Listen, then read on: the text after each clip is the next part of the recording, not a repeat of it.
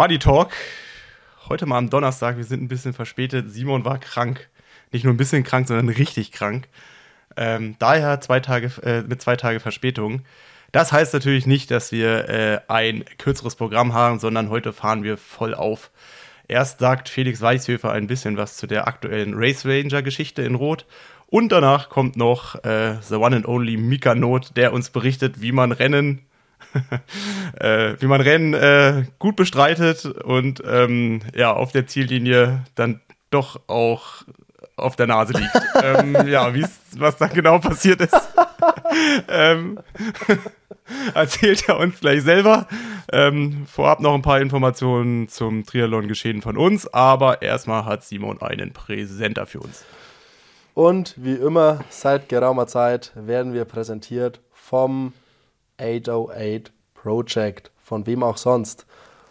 Und ich kann mich nur wiederholen, das 808 Project hat alles unter einem Dach, was wir Ausdauersport-Liebhabende lieb haben.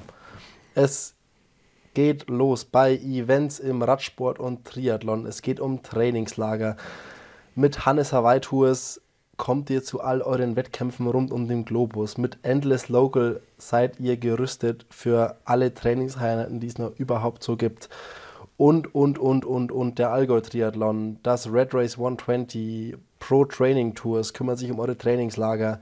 Also, das 808 Project umfasst quasi ganz viele einzelne kleine Sachen als großes Konglomerat, sage ich mal, und hat alles im Gepäck, was die Ausdauersportwelt braucht.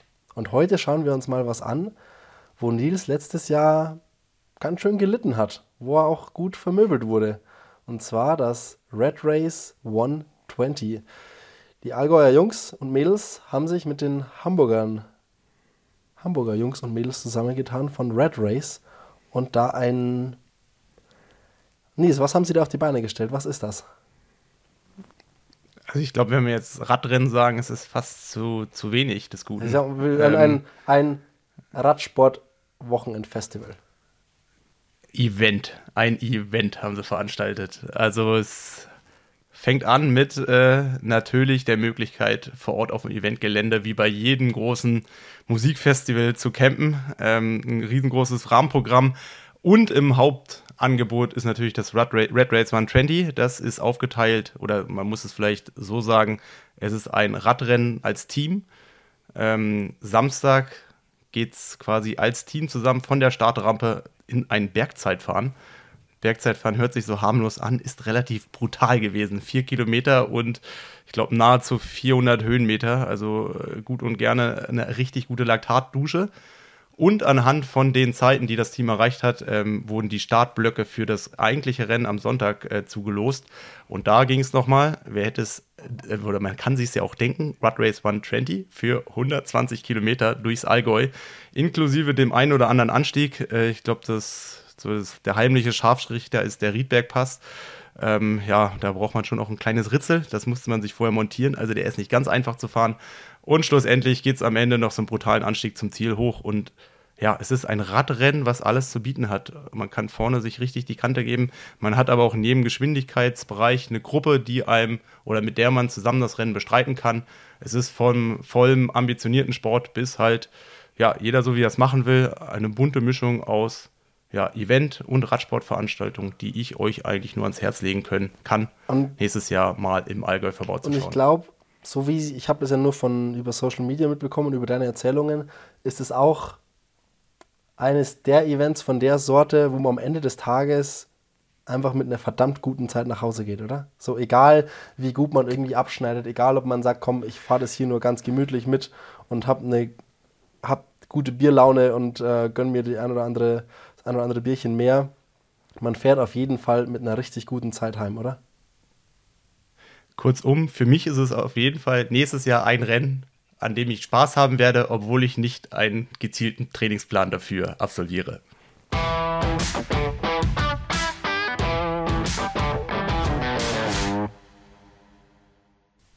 Wir haben auch gar nicht viel zu erzählen, deswegen wir gehen direkt weiter. Äh, die einzigen Renn-News, die es gibt, Lasse Nygard Priester wird beim Weltcup in Japan in Miyazaki Dritter. Das heißt ein Weltcup-Podium für dein Freund Lasse, Nils. Das ist doch wunderbar, oder? Ja, wir sind vorgestern gelaufen. Ähm, also er rückwärts, ich vorwärts. Ähm, ich muss sagen, in der zweiten Hälfte hat es mich dann noch gar nicht mehr gestört. Also der ist dann doch ein bisschen fitter wie ich. Und er hat berichtet, der war jetzt drei Wochen unterwegs, Südkorea, China und was war jetzt gerade das letzte? Japan. Japan. Nee, Japan. Also der hat alles da in Asien besucht. Ähm, ist jetzt auch auf einem guten Weg. Also Olympia ist noch nicht akt acta gelegt. Es ist natürlich noch ein ganz schönes Mammutprogramm, aber er ist sehr optimistisch und auf jeden Fall happy mit seinem äh, Saisonfinale. Für den heißt jetzt auch erstmal Urlaub und dann, die Kurzdistanz fängt ja schon am 1. März wieder an in Abu Dhabi. Ähm, sprich, äh, die haben auch nicht eine ganz so lange Pause, wie es vielleicht der Mika Not hat, mit dem wir auch später noch sprechen werden. So, und dann gab es einen äh, positiven Knall in Rot. Die Challenge Rot hat bekannt gegeben, dass sie nächstes Jahr oder ab nächstem Jahr mit Race Ranger unterwegs sind. Für alle, die es nicht wissen, Race Ranger ist ein digitales ähm, Abstandsmesssystem für die Windschattenregel. Ähm, das äh, ist, wird an der Sattelstütze und am Gabelschaft montiert und mit dem Race Ranger hast du als Athlet, siehst du am Athleten vor dir immer ein Licht blinken und je nach Lichtfarbe siehst du, ob du im richtigen Abstand bist oder nicht, äh, was einfach enorm zur Verbesserung der Fairness der Windschattenregel, Windschattenregel beiträgt. Habe ich das so richtig gesagt, Nils? Ja, ja. Das auf jeden Fall. Ähm, losgelöst von dem, was du gerade gesagt hast, ich stelle mir ja immer wieder die Frage, ich weiß auch nicht, ähm, du hast ja mit Felix Weichshöfer darüber gesprochen. Ähm, heißt eigentlich Race Ranger System automatisch auch immer 20 Meter Windschattenbox oder kann es auch bedeuten, man hat das Race Ranger System, aber trotzdem die derzeit, ja, ich sag mal, der derzeitige Standard 12 Meter? Darüber haben wir gar nicht gesprochen. Aber ich vermute mal, das kann man ja einstellen und kalibrieren, wie man möchte. Okay, also ist jetzt nicht unbedingt gegeben, dass im Rot nächstes Jahr auch 20 Meter ist, sondern es kann auch 12 sein. Da habe ich Felix nicht danach gefragt, aber. Wir haben Hausarbeiten auf. Ihr könnt jetzt einfach mal reinhören, was ich Felix alles gefragt habe. Ich habe mich eine gute 10 Minuten, Viertelstunde mit Felix über, die, über das Thema Race Ranger unterhalten. Hallo Felix. Einen wunderschönen guten Morgen. Guten Morgen, wie ist die Lage? Oh, Simon, äh, krasse Woche irgendwie. Echt richtig krasse Woche. Ähm, pro Tag zwei Nachbesprechungen. Ähm, dann Donnerstag ist jetzt immer unser äh, Coaching Day. Äh, wir haben einen Coach von außen, der äh, über unsere Abläufe, Arbeitsbereiche drüber geht. Und es geht einen kompletten Tag, da schaffst du quasi gar nichts. Ähm, und das ist halt extrem intensiv, aber auch richtig, richtig gut. Ähm, also momentan können wir uns nicht beschweren. Das heißt, in, das Rad in Rot dreht sich. Rad dreht sich, absolut. Und das ist auch gut so.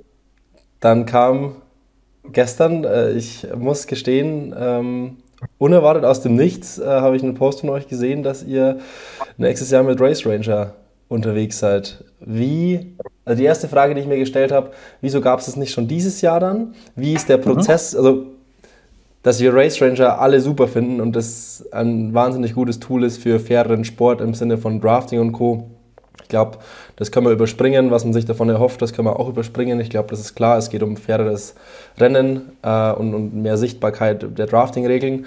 Ähm, was ich mir welche Frage ich mir stelle, der Prozess, bis es dahin kommt, dass ihr jetzt sagen könnt, nächstes Jahr seid ihr mit Race Ranger unterwegs, der ist vermutlich wesentlich komplizierter und komplexer, als man sich das denkt. Es ist nicht nur so, dass du bei Race Ranger anrufst und sagst, ey, nächstes Jahr brauchen wir 200 Geräte und let's go. Genau so ist es. Also der Prozess war jetzt ein Jahr, Simon.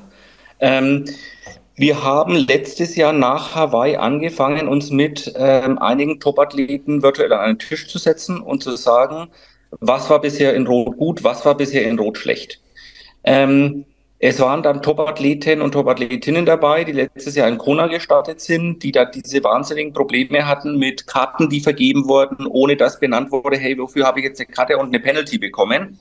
Das haben die Tops dann noch mit reingebracht als zusätzlichen Topic, der uns zwar bisher nicht betroffen hat, aber der ihnen wahnsinnig unter den Nägeln gebrannt hat. Dann kam das Thema dazu Motorräder. Äh, wie viele Motorräder dürfen da sein? Da ging es rein um Fairness und ähm, zu diesem Zeitpunkt hat es diesen fürchterlichen Unfall ja noch nicht gegeben. Kam dieses Thema mit rein. Und plötzlich ähm, waren wir in einer extrem tiefgründigen Diskussion mit Topathletinnen und Topathleten. Und haben gesagt, okay, äh, hier geht's nicht nur um ein bisschen was, sondern hier geht's ums große Ganze. Und wie packen wir das an? Und dann haben wir uns vereinbart, okay, im ersten Schritt bringen wir acht Wettkampfrichter äh, und Wettkampfrichterinnen mit den Top-Athleten in der Rennwoche zusammen. Die müssen sich kennenlernen. Jeder muss wissen, wer passt hier auf jeden auf. Wie sind die Regeln? Wie werden die Regeln auf, äh, ausgelegt? Und keiner darf irgendwie in eine Situation kommen, oh, ich habe nicht gewusst das oder äh, umgekehrt. Also da muss ein Respekt da sein von den Tops zu den Wettkampfrichtern und von den Wettkampfrichtern zu den Tops. Und jeder muss auch wissen, ähm, ob der Entscheidungen, die da getroffen werden, was das für Auswirkungen hat. Ähm, das haben wir dann dieses Jahr durchexerziert und das war auch wirklich, wirklich gut. Ähm, haben wir wahnsinnig guten, äh, gutes Feedback bekommen von den teilnehmenden Tops, aber auch jetzt von einem Lothar Leder zum Beispiel, ähm, der ja ein extrem kritischer Geist ist und den ich genau dafür sehr, sehr schätze, der noch am Wettkampftag auf mich zugekommen ist und gesagt hat, okay, so fair war es noch nie, das Ding hat funktioniert. Herausnahme der Motorräder, äh, ähm, wie gesagt, die Absprache mit den Wettkampfrichtern. Also das war alles gut. Wir haben dann auch schon letztes Jahr vor Weihnachten mit den Tops angesprochen, Race Ranger. War noch nicht erprobt, war noch nicht richtig auf dem Markt, war angekündigt. Ich hatte mit den beiden, die das erfunden haben, die beide schon in Rot gestartet sind, die ich vom Challenge Wanaka auch kenne, ähm, mich dann schon mal zusammen telefoniert und da hat es noch so Anfangsproblematiken gegeben. Da war es noch nicht genau, okay, sind es jetzt 12 Meter, sind es 10 Meter oder sind es 14 Meter? Und solange ein System da nicht genau exakt läuft, kann ich das nicht zum Einsatz bringen. Das funktioniert nicht. Dann all diese Geschichten, wie reagiert ein Verband drauf? Was macht der Verband? Ist es erlaubt? Und, und, und, und, und.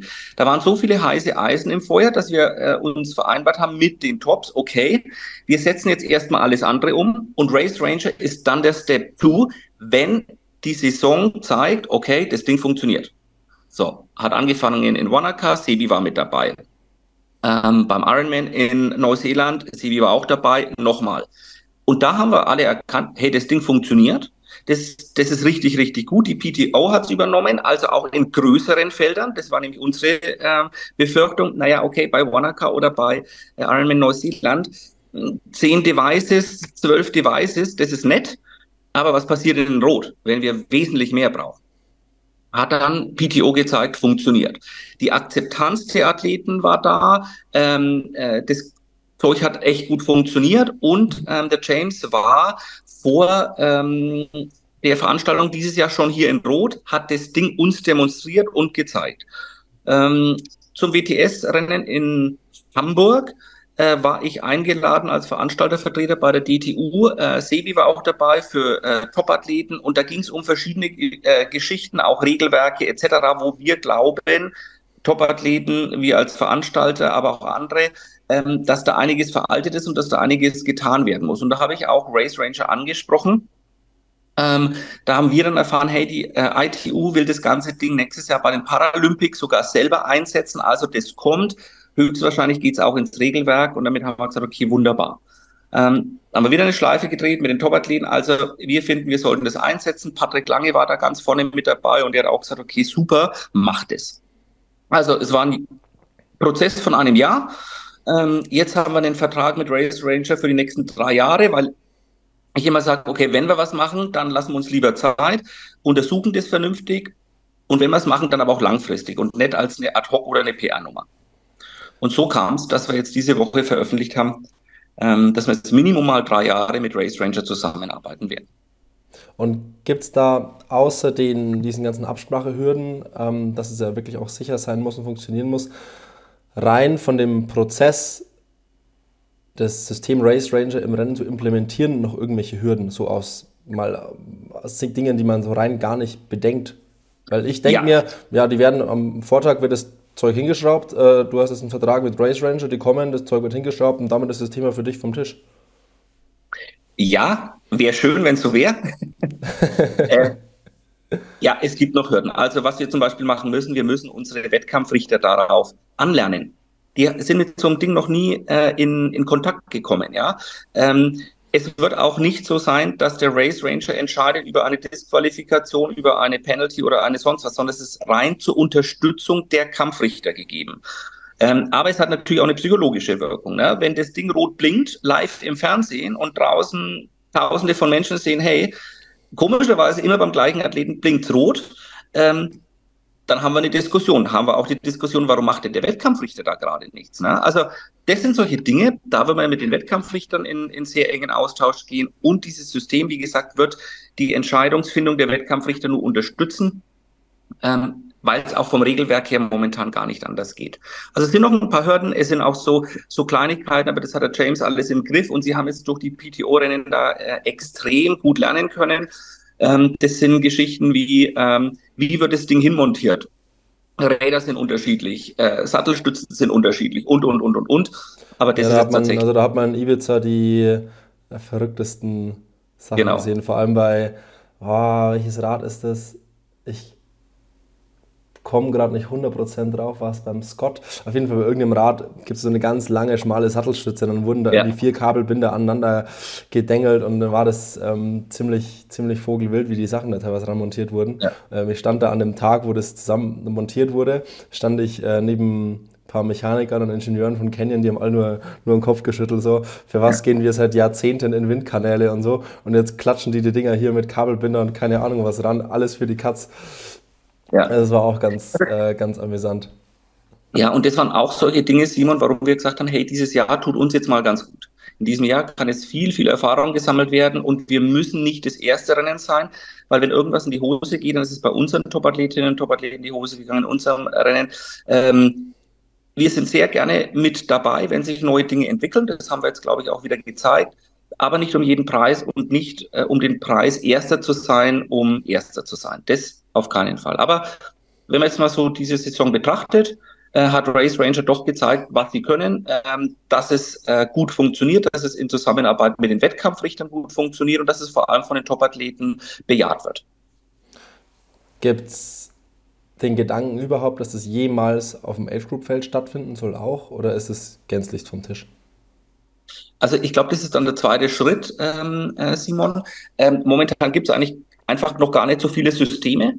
Ähm, wir haben auch mit dem James geredet ähm, und haben Wünsche geäußert, wie diese Systeme sich denn weiterentwickeln sollten. Ja, ähm, wie toll wäre denn das, wenn ähm, die quasi ein Live-Signal senden würden? Ja, dass dann auch jeder Angehörige eines Altersklassenathleten zum Beispiel genau weiß, wo sein Athlet oder seine Athletin ist, ja ähm, wenn wir dieses ganze Zeug ähm, äh, fix machen könnten fürs Fernsehen. Ja, also Patrick Lange hat in diesem Moment genau einen Vorsprung auf XY von. Das sind die zwei Geräte, tolle Darstellung auf Kartenmaterial. Das können die Dinge noch nicht, aber die werden ja weiterentwickelt. Und ich gehe schon davon aus, dass Race Ranger die auch in die Altersklassenfelder äh, rein entwickeln kann. Und dann müssen wir uns das wieder anschauen. Äh, Nochmal ganz kurz zurück zum Thema äh, Referees und Strafen. Das heißt, der Race Ranger ist aktuell noch kein Tool, wie ihr es einsetzt, ähm, nachdem dann wirklich Strafen vergeben werden. Also der Referee hat jetzt kein iPad oder ähm, irgendwas am, am, Motorrad irgendwie mit dabei, wo er sieht, okay, hier ist der Abstand so und so, okay, hm, fünf Minuten später nochmal so und so und beim dritten Mal gibt es dann die Karte dafür, sondern es ist rein ein optisches Unterstützungssignal und die Daten, die daraus ausgespuckt werden, mit denen fängt der Referee erstmal noch nichts an. Genau so ist es. Also diese Teile können nicht in Live senden an ein iPad zum Beispiel oder Ach, an das können einen... die gar nicht. Das können Nein. die gar nicht. Nein, die zeigen einfach die Distanz an in Lichtsignal. Das eine Lichtsignal grün, ist es alles in Ordnung, ähm, Abstand ist absolut äh, in Ordnung. Dann ein Annäherungssignal, hey, du kommst langsam in eine ähm, Situation, wo es jetzt noch okay ist, aber pass bitte auf, rot, du draftest. Punkt. Und das können die Dinge gerade. Mehr aber auch nicht. Na, also das muss man, muss man wissen. Und deswegen ah. auch, wie gesagt, Wunsch an den James und sein Team für die Weiterentwicklung. Ich glaube, da steckt extrem viel drin, aber ähm, jetzt im ersten Aufschlag können die natürlich noch nicht alles. Eine letzte abschließende Frage. das muss doch auch für euch ein riesiger Kostenfaktor sein, oder? Ihr kauft das ja vermutlich ein, oder wie funktioniert das? Also wir kaufen es nicht, sondern wir mieten dieses System. Das, aber, das meine ich ja. Des, ja, inklusive des Personals, das natürlich mit hierher kommen muss. Ja, natürlich ist es eine Kostensache, Simon, ähm, aber es ist eine wichtige Geschichte. Und wir haben es, glaube ich, dieses Jahr auch sehr glaubwürdig gezeigt, dass wir äußerst unpopuläre Geschichten, Motorräder etc. auch machen. Ähm, und ja, das kostet halt was, aber es ist uns wichtig. Sicherheit und Fairness, das ist einfach unwahrscheinlich wichtig. Felix, dann sage ich danke für deine Zeit. Ich glaube, die Triathlon-Welt freut sich drauf, ähm, dass das Thema Race Ranger jetzt auch in einem, in einem Rennen wie, wie der Challenge Road, was ja eines der wichtigsten Rennen der Welt ist, stattfindet. Und danke für den kurzen Einblick. Gerne, Simon. Bis bald. Das war Felix Weizhöfer. Ähm, vielleicht auch noch etwas anderes, bevor wir gleich zu Mika Not kommen. Der ein oder andere hat es ja erfahren. Äh, der Bocky plant wieder eine Tour und Simon und ich sind natürlich auch Teil von dieser Tour. Und zwar, wir werden am kommenden Donnerstag, ich glaube, das ist der 9. November, in Frankfurt sein und den Samstag da drauf, der 18. November. Richtig. Richtig? 18. November in Nürnberg. Und weil wir euch ja alle so lieb haben, haben wir auch die Möglichkeit, noch Tickets zu verlosen. In dem Sinne, Simon, sag mal an, was muss man machen, um dabei zu sein und jetzt auf den Last-Minute-Zug aufzuspringen, weil natürlich sind die Veranstaltungen schon ausverkauft. Es war bei Bocky tatsächlich Ratze, Putze, alles ganz schnell weg.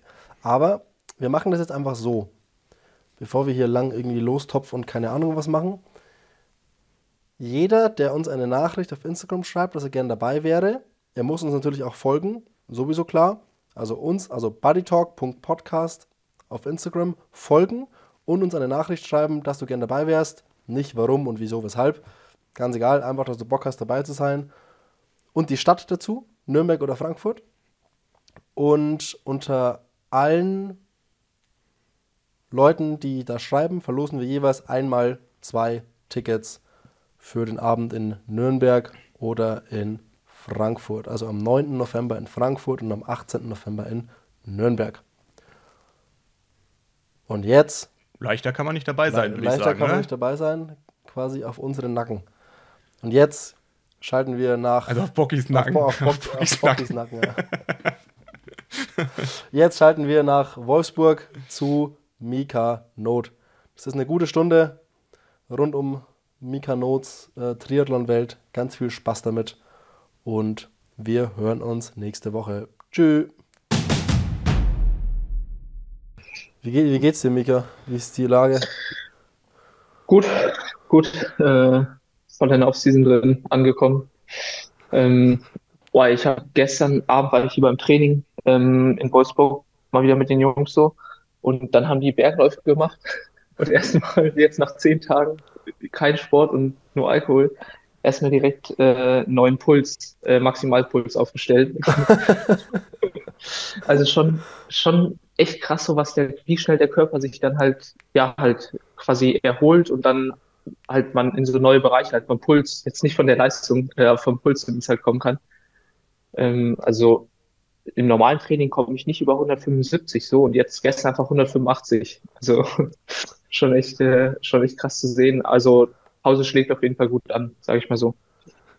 Aber, aber wie sieht so deine Traum- und Wunsch-Offseason aus? Offseason? Ja, wie, wenn du dir eine Offseason malen könntest im Bilderbuch, wie würde sie aussehen? Äh, puh, ähm, ja, eigentlich schon ein bisschen so wie jetzt, nur mit besserem Wetter, würde ich sagen. Dass man abends halt auch mehr draußen chillen kann, dann mit Kumpels. Ähm, aber ja, halt viel mit Kumpels treffen ähm, und möglichst wenig an Sport denken. Äh, aber das geht halt auch nur, wenn ich mit Kumpels zusammen bin, die nicht Sport sind. Äh, aber dann, dann geht's schon ganz gut. Ähm, aber jetzt zum Beispiel so im Harz wäre halt einfach halt noch cooler gewesen, wenn, wenn wir noch ein besseres Wetter ge gehabt hätten. Ähm, aber ja, äh, so, so würde ich es um, ungefähr beschreiben. Auf jeden Fall nicht reisen. Also ich finde zum Beispiel krass, dass Fred jetzt einfach nach, nach Mexiko fliegt. Ähm, und ich meine, ich hatte auch schon in Frankreich mit ihm gesprochen, er hat halt Bock drauf, aber boah, ich bin jetzt froh, einfach jetzt mal nicht reisen zu müssen, sondern einfach jetzt hier ein bisschen Hotel Mama ähm, zu Hause chillen. Oh, aber ging mir genauso. Ich glaube, ich war in meiner kompletten Zeit als Sportler ein einziges Mal verreist.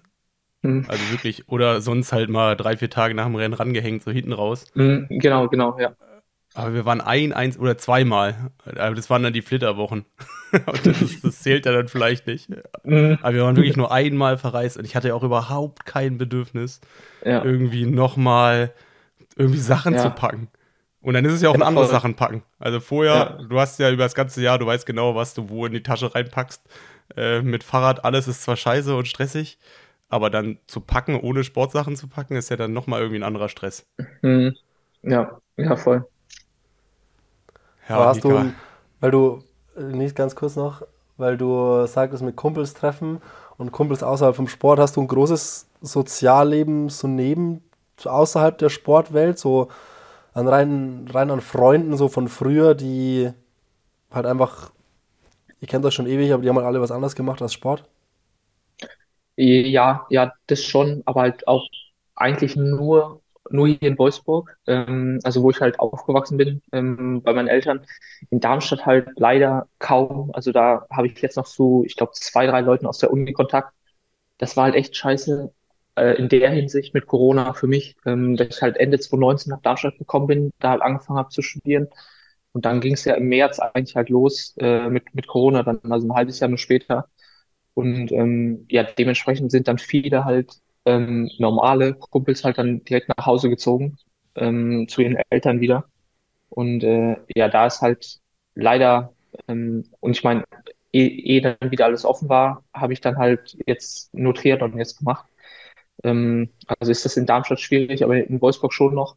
Und äh, ja, deswegen bin ich jetzt halt auch viel hier einfach, ähm, um die jetzt halt dann, dann zu sehen, weil wenn ich sonst mal hier bin, dann habe ich dann natürlich noch Training und so und dann äh, in vier Tagen kannst du dann ja auch nicht alle sehen. Also äh, ja, deswegen bin ich jetzt eher hier mal unterwegs in der, in der Region. Also du bist Aber, auch gebürtiger Wolfsburger?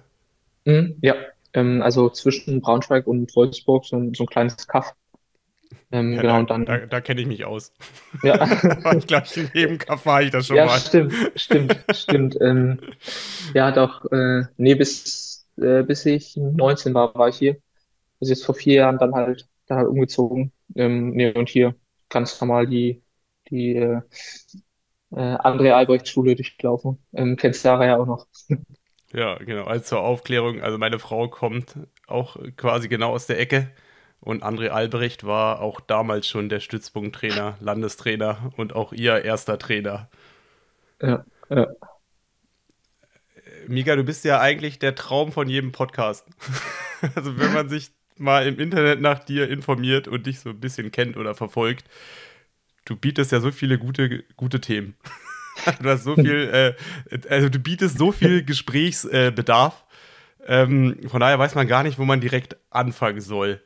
Ich würde mal sagen, wir fangen eigentlich mal bei dem aktuellsten an. Äh, ich glaube, das ist wahrscheinlich auch das, was äh, bei dir auch noch am prägnantesten im Kopf vorhanden mhm. ist.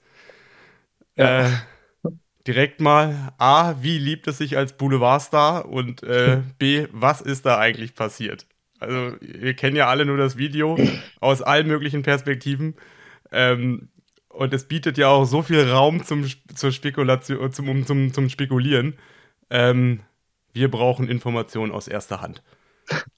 Ja, ähm, ist äh, weniger spektakulär, als man vielleicht erstmal denkt. Ähm, also das ist dann wirklich so groß, groß wird, habe ich dann so eigentlich erst anderthalb Tage später äh, gemerkt, als ich dann abends eigentlich pennen wollte und mir auf einmal Leute diesen Bildartikel zugeschickt haben.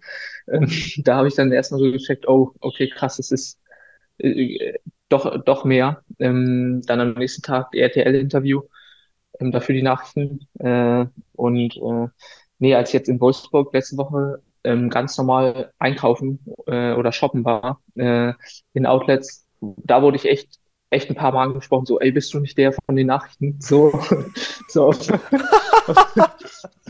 Aber sind das dann so die, sind das dann so die TikTok-Boys oder ist es ja, dann, und RTL-Nachrichten ja, also, ist dann RTL explosiv oder ist dann so 19 ja, Uhr Nachrichten sowas? Äh, es war in den 19 Uhr Nachrichten ähm, und irgendwie noch früh morgens, ähm, aber also so wie die, ähm, also die sahen jetzt so aus, als ob die halt das am Abend da schauen ähm, und das halt ihre primäre ähm, Informationsquelle immer ist. Ähm, nee, da wurde ich angesprochen. Und wo es aber echt witzig war, war jetzt, als ich mit äh, Kumpels unterwegs war abends und dann aber, äh, konnten, wir, konnten wir jetzt insofern ausnutzen, dass die da meinen, so, ey, hier, der, der Typ, der war jetzt in Nachrichten und in der Bild, ihr müsst uns noch reinlassen, ihr müsst uns noch reinlassen. Und äh, das war tatsächlich dann noch ein Türöffner.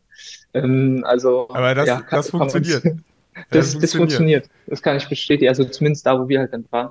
Also welche ähm, Kategorie Club ist das dann? Äh, P1 Promi-Schuppen oder sprechen wir so vom... nee, äh, ich glaube, das geht bei jedem Club, wo es einfach dann schon äh, zu voll ist äh, und dann vielleicht man über Connections oder eben über sowas noch reinkommen will, äh, zieht, okay. zieht bei den Türstehern äh, das Stichwort Bild und RTL auf jeden Fall ganz gut. Ähm, und das heißt, das heißt Screenshot, Screenshot jetzt auf dem Handy und äh, Eintrittskarte muss nur noch hier QR-Code und los geht's. Ja, ja, genau, genau. genau. Ja, und jetzt, also das, okay, du genießt das Leben als Boulevardstar in vollen Zügen, das halten wir mal so fest und loggen, loggen wir ein. Und was, also wie ist das zustande gekommen? Also, wie es zustande gekommen ist, ist ja klar. Also mhm. vielleicht gibt es jetzt hier Leute, die nicht zu, äh, die nicht wissen, um was es geht. Äh, Mika wurde vor zwei Wochen ähm, bei einem Rennen auf der Ziellinie, also wirklich auf der Ziellinie quasi übersprintet und ist, hat irgendwie die Kontrolle über seine Füße verloren und ist ähm, spektakulär abgetaucht und gestürzt und es ging dann ziemlich durch, durch die Medien. Ähm, ja. Wie konntest ja. du es nicht mehr die zwei Meter schaffen? Ja, ähm, ich, ich weiß und, auch nicht Und genau. natürlich, bist du gesprungen oder bist du gestolpert? Das sieht hm. man auch nicht so ganz. Ja, ja, ähm, ja, also vielleicht von vorn, ähm, genau, das war halt das Rennen ähm, in Vieux Boucault, ähm, eine Mitteldistanz. Und äh, ja, also letztendlich ist der Grund, glaube ich, halt echt Ener halt die Ener Kohlenhydratspeicher leer. Ähm, ich habe es schon im Laufe des Halbmarathons gemerkt, so nach 13 Kilometer würde ich sagen, so das erste Mal. Also obwohl ich eigentlich von der Atmung so super kontrolliert war und es sich aber echt easy angefühlt hat die ganze Zeit, alles unter Kontrolle, habe ich dann trotzdem schon gemerkt, oh Mist, irgendwie merkst du ein bisschen die Oberschenkel, ähm, dass es äh, ja, dass die Speicher langsam leer werden, obwohl ich gut verpflegt hatte und sowas. Es war ziemlich frisch, äh, schon auf dem Rad habe ich ziemlich gefroren jetzt so in der Nachbetrachtung, vielleicht ha habe ich da schon ein bisschen mehr Körner gelassen, halt auf, einfach aufgrund der, ähm, ja, der, der kalten Temperaturen. Ähm, und weil jetzt die Werte jetzt nicht super krass waren oder so, also ich jetzt nicht überpaced habe oder sowas. Ähm, und jetzt auch beim Laufen bin ich zügig angelaufen, aber auf, auf jeden Fall jetzt auch nicht irgendwie viel zu schnell oder sowas. Ähm, ja, hab, hab gut verpflegt, ähm, aber habe es dann trotzdem schon gemerkt, oh, es wird eng ähm, aber hatte noch echt guten Vorsprung. Ähm, ich glaube, äh, auf den Mathis Magier, der dann letztendlich gewonnen hat, hatte ich so mit drei Kilometer vom Ziel ungefähr 30 Sekunden Vorsprung. Und ähm, dann ein Kilometer vom, vom Ziel waren es noch äh, zwölf.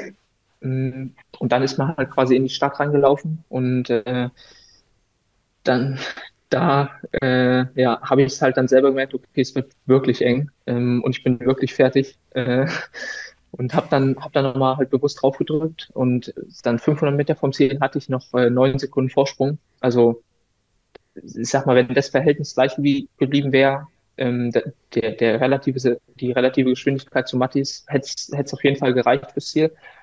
Und ähm, ich konnte dann auch noch weiter draufdrücken. Ähm, nur mein Problem, glaube ich, waren halt, dass auf den letzten 100 Metern zwei U-Turns waren. Also, dass man quasi einmal schon am Ziel vorbeigelaufen ist, dann einen U-Turn hatte, 50 Meter zurücklaufen musste, nochmal einen U-Turn und dann halt erst auf der Zielgeraden war, anstatt einfach so schräg abzukürzen direkt auf die Zielgerade.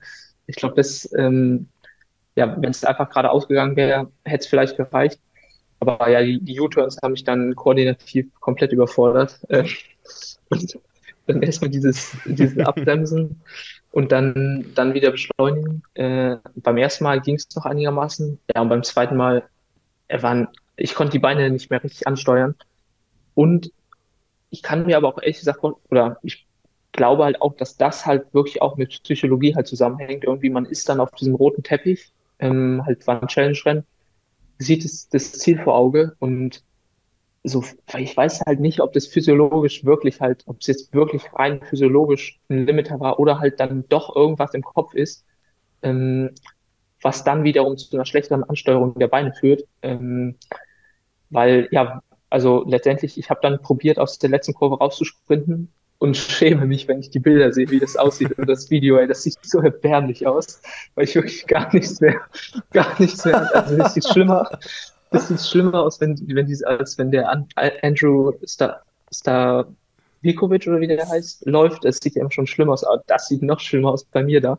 Und ähm, boah, also echt grauenvoll, aber trotzdem geht's eigentlich noch. Also hatte ich noch auch da noch eine Lücke zum Mattis, aber habe dann echt gemerkt, ich kacke, ich kann nichts mehr ansteuern und der Körper, also es, es passiert einfach mit mir und ich, ich kann nichts mehr machen.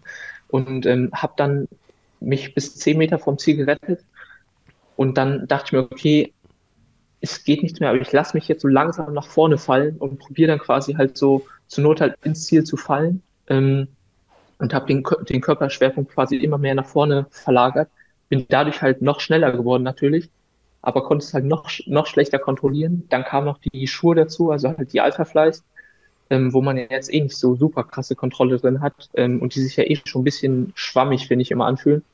Ähm, ja, die konnte ich halt auch dann gar nicht mehr kontrollieren. Und letztendlich war es dann eher ein Fall, würde ich sagen. Ähm, also ein Sprung war es auf keinen Fall mehr. Und ähm, es war semi, ähm, semi gewollt. Also es war ähm, ich habe gemerkt, eigentlich so mit dem Schritt davor, okay, ich fall jetzt. Und da dachte ich, okay, dann fall jetzt wenigstens nach vorne und nicht noch irgendwie so blöd zur Seite oder sowas. Ähm, von daher sah es auf dem Video ein bisschen halt auch aus wie ein Sprung. Aber ähm, ja, ich würde es eher als, als erbärmlichen Fall kurz vor der Ziellinie äh, beschreiben. Und dann ähm, ja, hat es halt dann gerade so nicht, äh, nicht geklappt und dann bin ich ins Ziel gekrabbelt, die letzten Meter. Und war, war echt ja, komplett durch. Du hast auf jeden Fall die Triathlon-Welt damit unterhalten. Äh, ich hätte gedacht, du hast einen viel größeren Vorsprung gehabt, wenn du jetzt erzählst, drei Kilometer 30 Sekunden. Das ist ja sogar mhm. noch einigermaßen kontrolliert. Also du hast ja dann noch gut gepokert. Ähm, mhm. Dann gibt es ja das blöde Sprichwort. Äh, das Rennen ist erst im, auf der Ziellinie entschieden. Ich würde es aber so ein bisschen umdrehen, weil eigentlich im Triathlon ist ja so das größte Ziel an der Ziellinie wirklich alles gegeben zu haben. Und ich meine, das mhm. kannst du dir jetzt wirklich nicht vorwerfen. Mhm. mhm. Also ist man da so richtig stolz drauf? Also ich habe es einmal in meiner Karriere erlebt, da ist Ziellinie rein, ich war vollkommen hydriert, schwarz und ich bin im Krankenhaus wieder aufgewacht. In der Türkei irgendwie neben so einem Highway. War jetzt nicht auch unbedingt richtig geil, weil so gefühlt äh, den ersten Mensch, den ich kannte, den habe ich auch zwei Stunden später gesehen und es konnte mir auch niemand sagen, ob ich ins Ziel gekommen bin. Also inklusive mir selber. Mhm. Aber es war so richtig so, ich, ich, ich konnte mir da nichts vorwerfen. Und es war schon auch irgendwie ein, Ko also irgendwie ist es pervers, weil so weit mhm. soll es man ja eigentlich nicht kommen. Oder dass es überhaupt so weit kommen kann, ist natürlich äh, schon irgendwie ein bisschen erschreckend, aber andererseits macht man es ja irgendwo auch dafür. Und es ist ja dann auch so im Nachgang, muss ich sagen, äh, ich bin nie wieder so weit gekommen. Also ich konnte mich nie wieder so extrem pushen.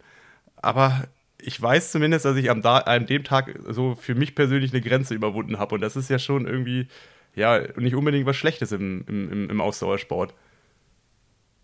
Ja, stimmt. Ähm, kann ich auf jeden Fall gut verstehen. Äh, und geht mir äh, auch so in die Richtung, würde ich sagen. Also ich bin, äh, ich bin auf jeden Fall froh, dass ich mir keine, Vor keine Vorwürfe machen kann, nicht alles gegeben zu haben.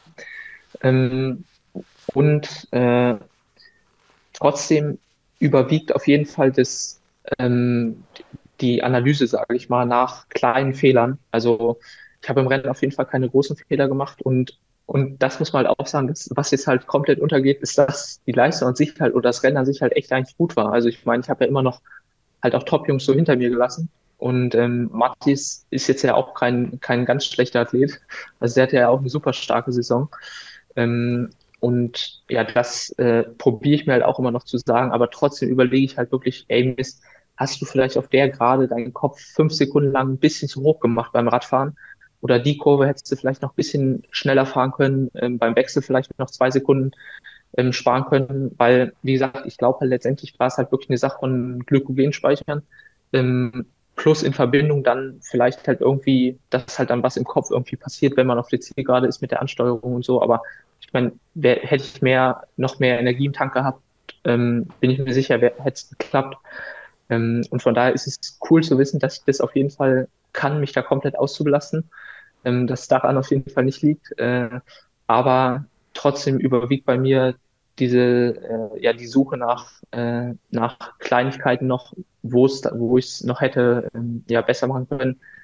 Ähm, genau. Ich finde, das zeigt dich ja so ein bisschen. Also, man nimmt dich ja auch wahr als jemand, der sehr analytisch ist. Also, wo ja, also ich würde sagen, ich würde das Thema vollkommen emotional betrachten. Also, wenn ich jetzt in deiner Lage gewesen wäre, ich hätte es vollkommen emotional betrachtet. Also, ich wäre da gar nicht so tief reingegangen. Ich glaube, es spielt auch einfach eine große Rolle, dass der Sport einfach 10, 15 Jahre weiter ist. Also wie als ich vielleicht mal in deiner Situation oder als ich ungefähr in deinem Alter gewesen bin und vielleicht sowas mal hätte machen können. Aber ich finde es halt trotzdem immer wieder krass, dass man auch vielleicht jetzt so dieses mentale Ding, was du am Anfang angesprochen hast, also dass es vielleicht in dem Sinne dann auch der Kopf die Blockade ausgelöst hat, dass halt äh, quasi der das falsche Signal in den Körper gesendet hat und der dann halt einfach nicht mehr wollte, dass man selbst das Thema so analytisch betrachten kann und dann vielleicht jetzt auch den analytisch nächsten Schritt da zu gehen, um das zu verbessern. Also das finde ich so, finde ich halt auch krass. Oder wenn ich so Geschichten höre, ähm, du, weiß ich nicht, selbst vor drei, vier Jahren, du hast schon auf dem Laufband alle möglichen Schuhe getestet und für dich das beste Modell rausgeholt. Also wenn man auch weiß, was, so, das, was es bedeutet, das so hinzubekommen, also erstmal 20 Schuhe daran zu bekommen. Und also das finde ich, finde ich immer wieder faszinierend so zu beobachten. Ich schließe mich da gleich mal Nils, Nils noch an und mache den Bogen noch ein bisschen größer. Ähm, so in meiner Wahrnehmung, also ich, deinen Namen kannte ich schon länger und dann wirst du plötzlich letztes Jahr bei der 73 WM Vierter. Und äh, ich weiß noch, ich hatte letztes Jahr, so ein paar Wochen vor der 73 WM, hatte ich mit Leuten ähm, einer Brand gesprochen, die auch mittlerweile äh, zu den Sponsoren gehört und wir haben uns irgendwie so unterhalten, so, ah, wen könnte man verpflichten, ähm, wer wäre irgendwie so eine Young Gun, die irgendwie spannend wäre und so. Und dann habe ich gleich gesagt, Mika Not. Der Typ, der Typ ist gut. Ich hatte aber, ich hatte keine Ahnung von dir, wirklich nada. Dann wirst du auf einmal Vierter und dann war ich so, guckse, ich hab's gesagt. Und dann befasst man sich ja mal ein bisschen genauer mit dir. Und dann ist da auf einmal ein damals 22-Jähriger, der aber schon so, schon so fertig ist. So, wie Nils gesagt hat, so, so früh, so weit, so früh, so, ähm, so überlegt, so auch so eben so analytisch und äh, nicht so jung und wild, wo man eben weiß, ja, okay, da kommen noch ganz viele große Fehler und da muss noch viel gelernt werden, sondern es hat so den Anschein gemacht, du bist so vom Grundgerüst schon sehr, sehr weit und sehr fertig, was so vor allem das Kopf und drumrum betrifft. Woher kommt das? In dem jungen Alter? Ja, ähm, ich glaube, es ist viel so, ich glaube, so ist man, ist man einfach. Ähm, also ich glaube, äh, ja, so bin ich vielleicht auch ein bisschen aufgewachsen, einfach, dass, ähm, dass ich früh selbstständig sein musste oder, oder konnte, äh, je nachdem, wie man sieht. Also, wie gesagt, ich bin hier in Wolfsburg einfach ganz normal aufgewachsen, wie ein, wie ein ganz normaler, ähm, wie ein ganz normaler Schüler, sage ich mal, halt ganz auf eine ganz normale Schule und sowas gegangen ähm, und habe halt von meinen Eltern auch ähm, wenig Vorgaben bekommen, ähm, sondern konnte halt einfach das machen, was ich will. Ähm, zum Beispiel in der Schule auch. Ähm, ja, war da, habe ich nie irgendwie groß mit meinen Eltern über die Schule geredet, weil es lief halt einfach so und dann haben die mich halt machen lassen. Und ob ich dann jetzt nachhinein, ähm, ob ich dann halt in der, in der Oberstufe halt dann mal nicht nachmittags zum, äh, zum weiß nicht, Wert- und Normkurs gehe oder so, sondern halt stattdessen schwimme, so, das war denen halt dann, also halt egal, so, solange halt die, die Noten gut sind. Also ich, ich konnte einfach komplett mein Ding machen. Ähm, und die haben mich halt überall unterstützt, ähm, ohne mich halt auch nur irgendwann halt mal zu irgendwas zu zwingen oder in irgendeine Richtung zu drängen. Ähm, und das Gleiche war, würde ich auch sagen, also ähm, war halt auch im Sport früh so bei mir, ähm, dass ich mit äh, Triathlon mit, ich glaube, mit 13 Jahren angefangen habe. Ähm, und da halt auch hier ähm, beim VfR Wolfsburg im Verein war, wo äh, ja ich viel Freiräume hatte, ähm, wo wir halt Gruppentraining hatten, irgendwie zweimal in der Woche oder dreimal in der Woche, zwei bis dreimal in der Woche. Ähm, ja, und außer, außerhalb ähm, musste ich mich halt dann auch direkt selber organisieren. Ähm, es gab so einen ganz groben Rahmenplan, aber ich sag mal, in der Gruppe waren halt, war ich mit 13 der Jüngste und es ging halt bis 24 hoch. Ähm, und dass ich jetzt nicht das gleiche wie ein 24-Jähriger trainieren, äh, äh, trainieren sollte, ist ja, ist halt auch klar. Ähm, das heißt, ich musste mir auch da schon dann ähm, selber Gedanken machen, ähm, was jetzt Sinn macht und was nicht, wo halt einiges auch äh, bestimmt mal in die Hose gegangen ist. Ähm, aber dadurch habe ich halt dann ja mich früh halt mit dem Thema auseinandergesetzt. Und was jetzt, glaube ich, vor allem halt ein Learning ist, ich habe halt früh gemerkt, okay, ich muss mich selber um Sachen kümmern, weil von alleine wird's nichts. Also das ist jetzt manchmal, ähm, muss ich quasi lernen, auf andere Leute zu vertrauen, dass sie schon ihren Job machen, weil ich mir halt denke, ah, könnte ich es nicht noch beschleunigen, wenn ich mich jetzt selber reinhänge. Aber das sorgt dann jetzt halt manchmal halt dann für unnötigen ähm, Aufwand für mich quasi, ähm, dass ich jetzt quasi, ähm, ja, mein, mein Ziel ist quasi in der aktuellen Situation ist, ist halt mir ein Team aufzubauen, ähm, gerade quasi im Performance-Bereich. Äh, also sei es jetzt irgendwie Ärzte, Physiotherapeuten ähm, im, rund ums Thema Radfahren, ähm, also einerseits Material, Position und sowas. Ähm, und äh, ja, da, da spielt ja so viel da noch mit rein, so dann mit Rise, mit dem Anzughersteller, dass da, da halt auch dann wieder wiederum die Kommunikation ähm, passt für die Aerotests und sowas. Ähm, und da denke ich mir halt häufig, okay, kann ich das noch beschleunigen? Ähm, aber wo ich halt auch dann manchmal Sachen äh, ab, abgeben sollte, ähm, da ja, glaube ich, kann ich noch besser werden, dass ich einfach so den Gesamtstress quasi minimiere ähm, und trotzdem halt dann ein gutes Ergebnis bei rumkommt.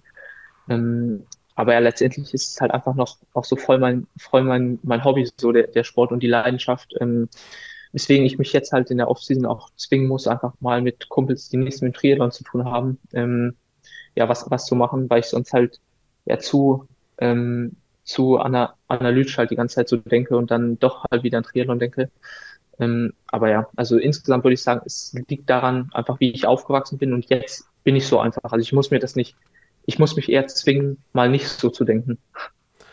Kurze Werbung.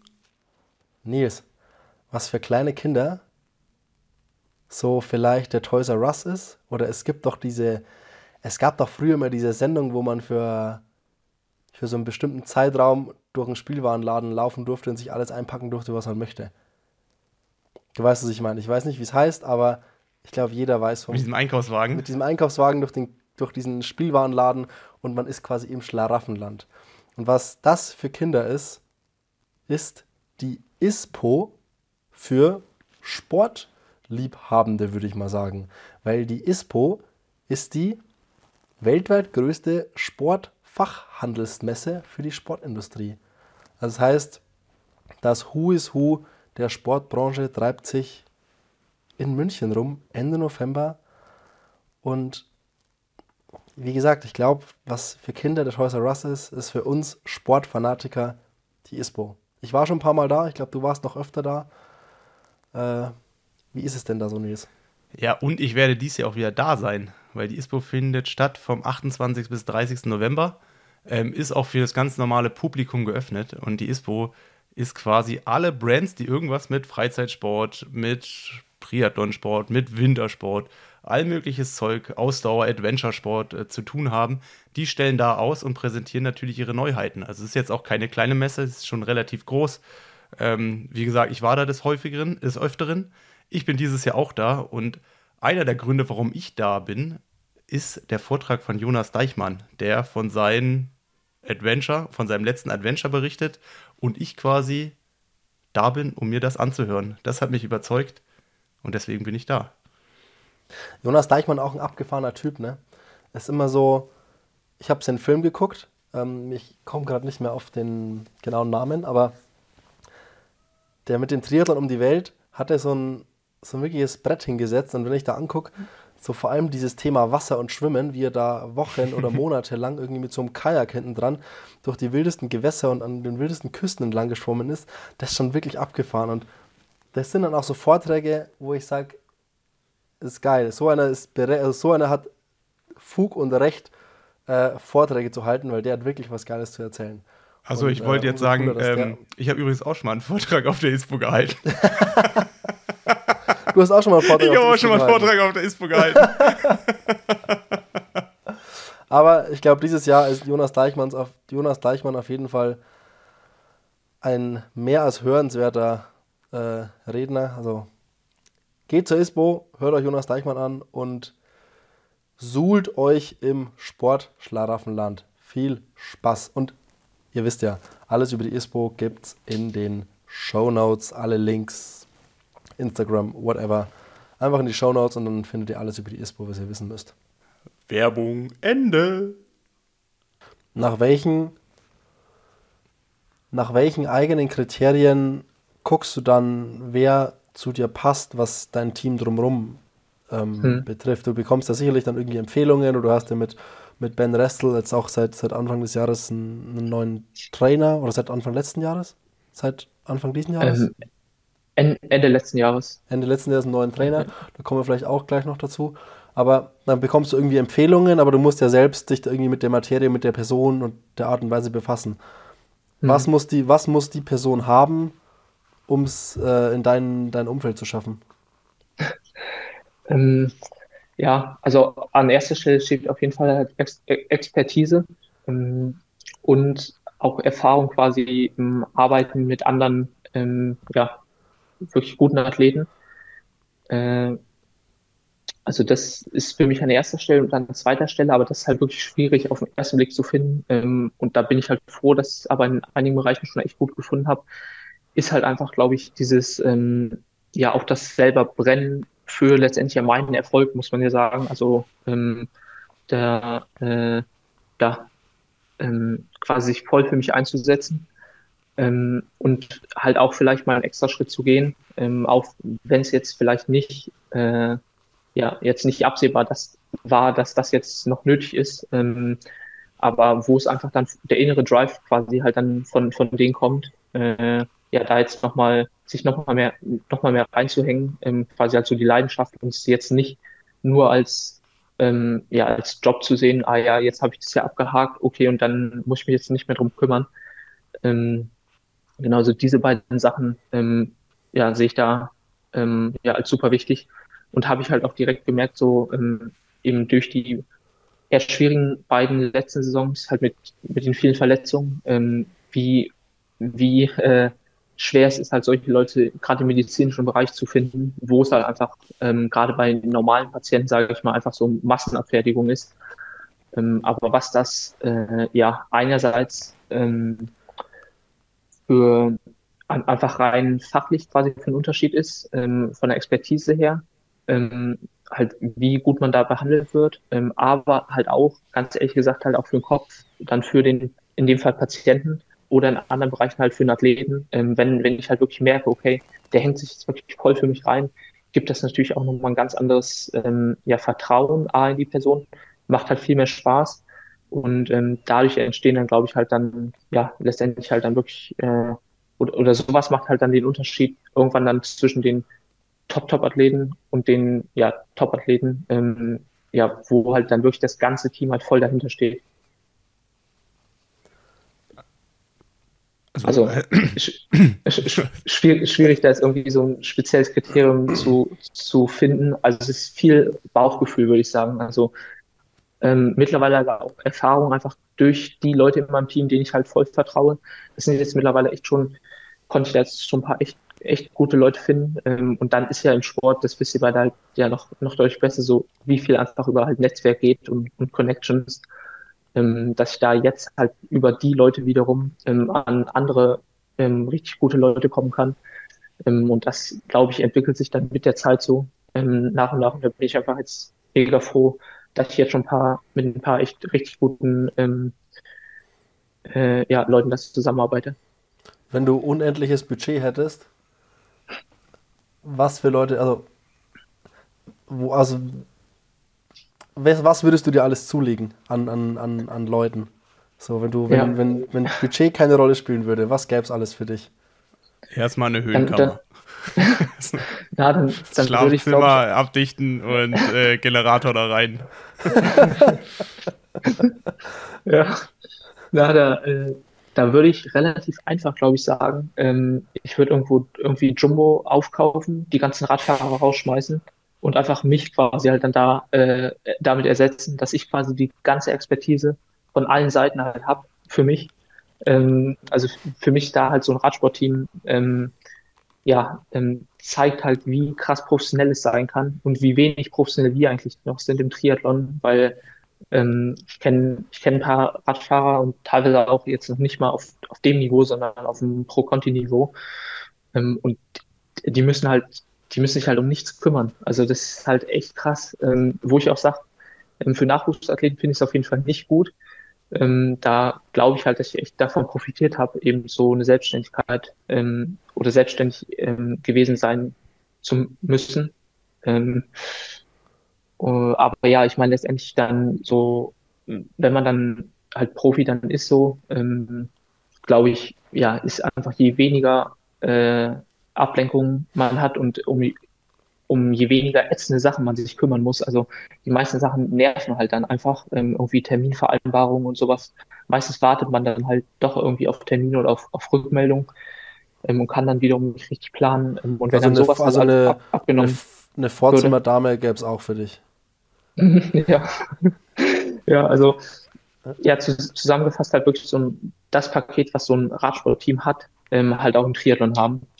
Ähm, ich meine, ich glaube, da kommt auf einen Fahrer kommen irgendwie fünf Mitarbeiter. Also in so einem Radsportteam, ich glaube bei Bora oder so hatte ich jetzt letztens mal gehört, irgendwie haben die 130 Mitarbeiter oder sowas für letztendlich 30 Fahrer. Also schon schon echt krass. Ähm, und ja, so, sowas, sowas äh, für einen Athleten zu haben, wäre äh, wäre super. Hätte aber natürlich auch wiederum ähm, würde auch Schwierigkeiten mit, mit sich bringen, das alles zu koordinieren.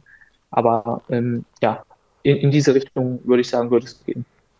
Aber widerspricht es nicht so ein bisschen das, was du am Anfang gesagt hast, dass es dir selber auch schwerfällt, so Verantwortung abzunehmen? Also dann, das wäre das komplett andere Extrem. Also ich, also ich ja. selber, ich habe auch immer davon geträumt, ähm, aber ich glaube auch so, wenn man das gewohnt ist, ähm, da so reinzukommen und all mögliches Zeug selber zu organisieren. Also schlussendlich muss man sich ja sogar um sein eigenes Marketing kümmern oder seine eigenen mhm. Pressemitteilungen schreiben, also jetzt mal extrem ausgedrückt. Und dann halt in so einen Kontext reinzukommen und äh, quasi denen zu vertrauen, dass sie in deinem Sinne das machen. Also es ist ja auch total schwierig, überhaupt jemanden zu finden.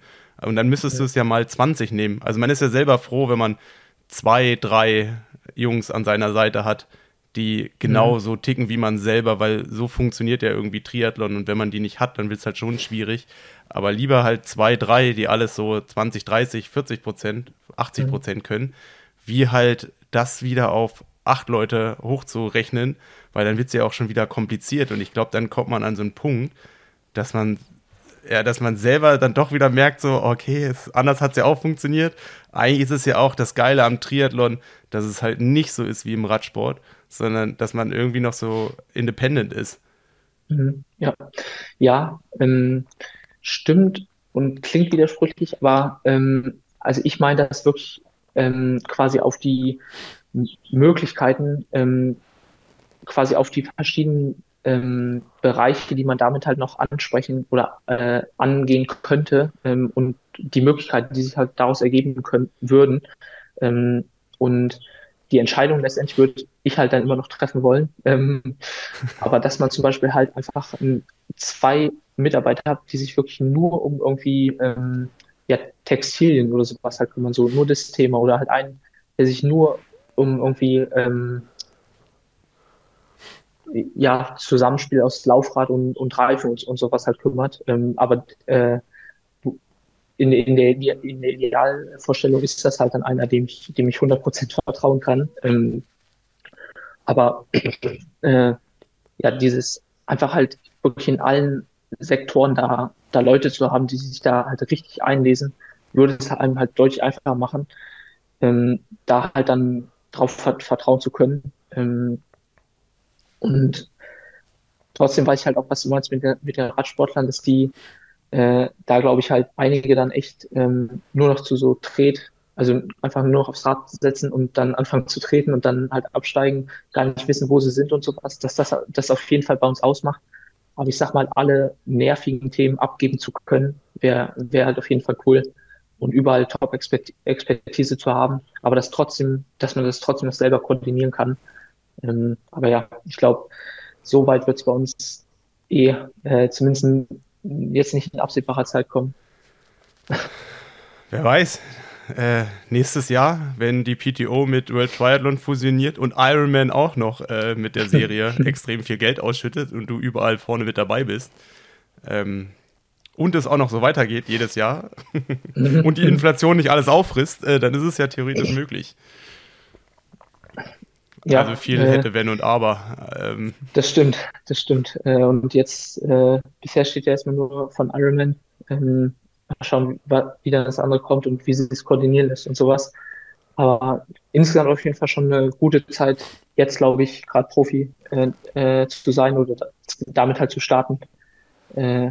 Macht, macht auf jeden Fall Bock, so in die Zukunft zu schauen. Und das ist auch das, was ich jetzt so die letzten Wochen gemerkt habe, wie sehr ich einfach schon Bock aufs nächste Jahr habe. Und dass ich mich da eigentlich eher noch quasi zwingen musste, noch ein bisschen an Frankreich zu denken ähm, und nicht schon zu sehr halt abzuschweifen ins nächste Jahr und da zu viel zu planen. Ähm, und auch jetzt halt würde ich am liebsten halt auch schon direkt ähm, die alles, alles durchplanen, so, ähm, wo ich jetzt aber halt auch bewusst jetzt nochmal abschalte ähm, und da, da mich um möglichst wenig Sachen noch an diese Woche zumindest äh, denken zu müssen. Und dann gegen Ende der Offseason will ich dann halt anfangen, äh, da halt auch dann Sachen schon mal zu planen. Aber gibt es etwas, worauf du nächstes Jahr auch deinen Fokus legen willst? Also ich meine, die Ironman-Serie ist ja dann doch primär für Langdistanz dann noch interessanter, weil man kann da ja deutlich mehr Punkte sammeln. Und ich mhm. glaube, als reiner 70-3-Athlet, der keine Langdistanz mit einbringt, ist es dann super schwierig, ja an, äh, also richtig, richtig weit vorne zu sein im Ranking. Ähm, sprich, dann wird ja dann PTO irgendwie als nächstes kommen. Ähm, mhm. Ironman 73 WM natürlich. Ähm, gibt es da was, wo du nächstes Jahr schon so deinen Fokus drauf legen willst? Also willst du wirklich sagen, okay, ich mache die Serie und komme was wolle. Ähm, ich bin nicht mhm. nur nach dem Radfahren vorne, sondern dann kriege ich es auch bis ins Ziel. Ähm, also die Ironman-Serie seriös angehen, ähm, also wie du sagst, halt mit drei Langdistanzen im Jahr, weil die muss man auf jeden Fall machen. Also ich hatte das mal durchgerechnet. Ähm, ich weiß nicht, ob ihr auch schon mal darüber gesprochen hattet, aber wenn man bei einer Langdistanz, sage also ich wir mal. Haben, wir haben gesprochen, aber noch nicht gerechnet. Okay. wir, sind, wir, sind, emotional, nicht analytisch. Okay, ja. ja, also wenn man. Rechne mal, rechne mal vor, Mika. Ja, wenn man bei einer, also es geht halt so, ein Langdistanzsieg gibt 5000 Punkte und Mitteldistanzsieg 2500. Und das heißt, ähm, und das Punktesystem ist halt so pro Sekunde Rückstand, ein Punkt weniger. Ähm, aber das würde heißen, wenn man, ähm, ich glaube, es waren irgendwie, warte mal, das muss ich selber aufpassen, ist nicht sehen. Ja, genau, wenn man 40, wenn man 40 Minuten Rückstand hat bei einer Langdistanz, hat man immer noch mehr Punkte, als wenn man 70.3 gewinnt. Das heißt, selbst wenn ich nächstes Jahr 75.3 gewinne, ähm, habe ich damit keine Chance, da irgendwie vorne zu landen, weil ich meine, bei einer Langdistanz 40 Minuten ist ja wirklich halt schon eine Welt. Ähm, also äh, ja, müsste ich dafür halt dann drei Langdistanzen machen und das, da, da sehe ich mich jetzt nächstes Jahr noch nicht, einfach gerade jetzt nach den letzten beiden Jahren oder vor allem jetzt nach diesem Jahr, wo ich halt echt sehr, sehr wenig laufen konnte. Ähm, und äh, ja, da, wenn mir halt die letzten beiden Jahre sowas gezeigt haben, äh, ist halt, dass Gesundheit einfach ja an, an erster Stelle ist und von daher habe ich jetzt noch keinen konkreten Plan, ähm, was ich genau machen will. Ähm, aber es, sieht, es geht eher auf jeden Fall Richtung PTO, ähm, beziehungsweise wenn die Ironman-Serie dann halt einfach die 70.3 ist, was, was aber halt auch coole Rennen sind. Also ich glaube halt, dass die äh, 70.3, die zu der Serie gehören, dann auch deutlich prestigeträchtiger sind, ähm, als sie es jetzt bisher waren. Ähm, einfach, ja, weil es ja eh nicht so viele sind, ähm, dann sind es eher, eher die coolen 70.3 oder die eh schon ein bisschen äh, mehr Auf Aufmerksamkeit hatten. Ähm, ja, äh, also glaube ich, dass ich, dass ich mich halt auf die plus die PTO-Serie halt dann ähm, konzentrieren werde. Und äh, jetzt so für den Winter ähm, gehe ich eigentlich halt so rein. Ich will das erste Mal äh, ungefähr Anfang April halt richtig fit sein. Ähm, wo das dann genau ist, weiß ich jetzt noch nicht. Ähm, aber das reicht dann meistens ja auch, wenn man es dann so zwei, drei Monate vorher weiß und dann halt weiß, okay, gehe ich nochmal jetzt in, in, die Hitze oder in die Höhe ähm, oder keins von beiden. Ähm, genau, also so, so gehe ich ins Ganze ran. Aber an erster Stelle ist auf jeden Fall ähm, gesund zu bleiben. Äh, das ist äh, ja für mich das Wichtigste und ich bin jetzt auch vom Kopf so, haben mir halt die letzten beiden Jahre jetzt gezeigt, dass ich mir halt um die Gesundheit auf jeden Fall die meisten Gedanken mache und dass ich jetzt sage, okay, wenn ich gesund bin, dann muss ich mir um die Leistung keine Gedanken machen, weil die, die passt schon. Also einfach, äh, ja, letztendlich immer, wenn ich starten konnte, war ich halt, war ich halt echt fit. Ähm, aber ich konnte halt selten starten. und äh, ja, von daher äh, gesund bleiben und dann kommt, passt der Rest schon. Ja, das finde ich ja krass. Also gefühlt bist du schon ewig dabei, oder was heißt ewig, mhm. aber für mich bist du irgendwie nicht erst seit gestern da. Wenn man sich mal deine PTO-Stats anguckt, du hast erst 79 Rennen gemacht. Mhm. Und mhm. du hast jedes Rennen gewonnen oder sehr, sehr knapp nicht gewonnen, was nicht PTO oder Ironman Weltmeisterschaften gewesen sind. Und bei den ja, Weltmeisterschaften ja. bist du Elfter und Vierter geworden. Und bei den PTO-Rennen, ähm, ja, äh, Singapur war ja dann nicht so dolle. Und mhm. das andere Rennen war ja auch irgendwie knapp Top 10 rum. Oder so 10., 11. oder sowas, glaube ich, oder? Äh, also, wenn man sich das mal. 9. Oder ja. 9. Äh, wenn man sich das mal so, äh, wenn man das mal so Revue passieren lässt, also du hast hier, die Hälfte waren die krassesten Rennen, die man sich so aus, raussuchen kann. Da hast du eigentlich mhm. immer performt. Und die anderen Rennen hast du gewonnen. Mhm. Oder halt, ja, ja oder halt ja, knapp nicht ja. gewonnen. Also, sorry, wenn ich hier drauf rumreite, aber. Ähm, und das halt nee, mit 3,20. Stimmt, stimmt.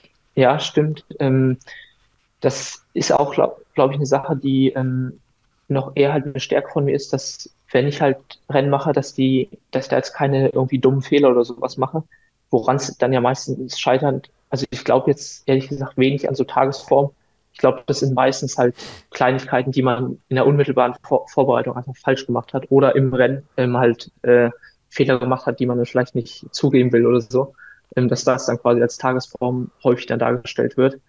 Ähm, und ich glaube halt, dass ich das einfach halt gut mache, dass ich da vielleicht auch durch meine analytische Herangehensweise ans, ans Ganze halt selten ähm, Fehler mache und dementsprechend halt dann, dann halt so konstant ähm, ja, im Wettkampf äh, abliefern kann. Ähm, aber ich merke halt auch, jetzt gerade heutzutage, dass das, ähm, also ich meine, du bist ja echt tief drin und hast ja halt auch Ahnung und sowas, ähm, aber selbst dich hat es jetzt ein bisschen überrascht und viele Leute haben das halt nicht auf dem Schirm und man ist eigentlich, ähm, das hatte ich auch mal zu Bocky gesagt, so man, man ist nur so gut wie sein letztes Rennen, finde ich, stimmt heutzutage nicht mehr, man ist nur so gut wie seine letzten Wochen, weil das haben die Leute vergessen das halt so schnell und haben einen dann doch nicht auf dem Schirm. Und dann ist es doch wieder eine Überraschung, dass man so gut war. Ähm, also leider konnte es halt echt in Singapur nicht zeigen. Es tut auf jeden Fall noch richtig weh, dass das so in die Hose ging. Ähm, wortwörtlich. Äh, und sonst, glaube ich, hätte, hätte das halt, wäre das halt auch dann wieder so gewesen, ah, der kommt ja aus dem Nichts. Ähm, einfach weil, ja, weil man halt davor jetzt nichts ähm, im letzten Monat irgendwie gemacht hatte, weil mein letztes Rennen davor war halt echt, echt richtig gut. Äh, also ja, ähm, bin, bin ich vom Kopf halt auf jeden Fall so, dass ich jetzt niemals ein Rennen irgendwie so 50 Prozent angehen könnte oder mir jetzt nicht vorher genauestens die Strecke angeguckt habe, ähm, schon bei Google Maps und dann möglichst häufig halt, halt abgefahren, weil ich einfach merke, wie, wie mir das Bock macht und wie ich halt durch so Kleinigkeiten vermeintlich ähm, also dann Vorteile äh, rausholen kann, ähm, die ich sofort merke. Ähm, und ich sehe halt auch, wie sich andere vorbereiten oder wie die sich halt so in den letzten Tagen dann vorher noch verhalten. Und ähm, ja, äh, kann, kann aus sowas sehr viel Selbstbewusstsein schöpfen, halt, wenn ich merke, wie viel an was für Kleinigkeiten ich halt dann noch denke und arbeite im, im Vergleich zu anderen. Und das gibt mir häufig dann halt nochmal so, ja, auf jeden Fall viel Selbstbewusstsein kurz vorm Rennen und im Rennen halt. Ah, bist was du gar die... nicht nervös vor so einem Rennen? Bist du gar nicht nervös? Also es mhm. hört sich alles so abgebrüht, abgefuckt, badass. Ich habe alles im Griff. Wir, wir müssen es nur noch. Ich muss es nur noch rüberbekommen. Mittlerweile geht's. Also, also, mit, also mittlerweile jeden, nach, nach, neun, nach 79 ja. Rennen. ja. ja, es geht auf jeden Fall in die Richtung, aber ich, ich bin auf jeden Fall noch nervös. So. Also ist nicht ähm, definitiv. Aber es ist auf jeden Fall eine andere Nervosität. Ähm, früher war es ganz, ganz krass, dass ich einfach von den anderen eingeschüchtert war ähm, so in den Deutschland Cups, weil es immer hieß, ah ja, die anderen am Stützpunkt, die machen viel mehr und so. Es stimmte halt auch, aber trotzdem habe ich mich davon so einschüchtern lassen.